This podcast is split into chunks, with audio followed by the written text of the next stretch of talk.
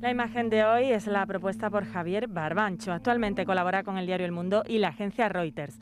También ha trabajado para el País Andalucía con sede en Sevilla, entre otros medios. Y ya saben nuestros oyentes que pueden ver la foto del día en nuestras redes sociales.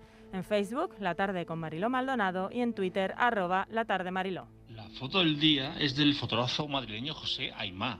Es fotógrafo del diario El Mundo desde 1992 ha cubierto eventos nacionales e internacionales de todo tipo y ha logrado, a través del retrato, un gran reconocimiento.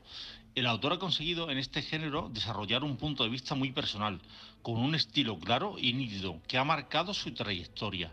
En esta ocasión, el protagonista de su retrato es una estirpe de gitanos extremeños que se reparten los despojos de un oficio antiguo y demonstrado, inmunes a la falsa compasión de quienes quieren sacarlos de la caja, defienden su trabajo como el arte de dar lustre a los zapatos los últimos limpiabotas.